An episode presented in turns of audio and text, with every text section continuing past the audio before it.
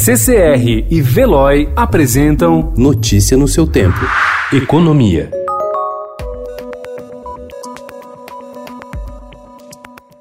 O Brasil já era um país mal organizado. A pandemia do coronavírus apenas começou por aqui e a economia já ficou ainda mais desorganizada. As perguntas se multiplicam. Como ficamos? Incerteza se amontou em campos como emprego, salário, faturamento e renda, PIB e produção industrial, crédito e liquidez, questão fiscal, inflação e aplicações financeiras. Economistas ouvidos pelo Estadão apontam rumos para uma recuperação após o vírus ser controlado.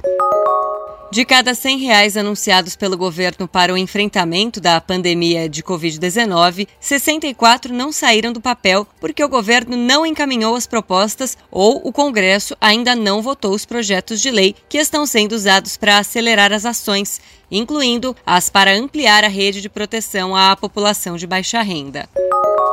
A Câmara dos Deputados aprovou ontem um repasse mensal de 600 reais a trabalhadores informais e pessoas com deficiência que ainda aguardam na fila de espera do INSS até a concessão do benefício de prestação continuada. Para começar a valer, o texto ainda precisa ser apreciado pelo Senado Federal.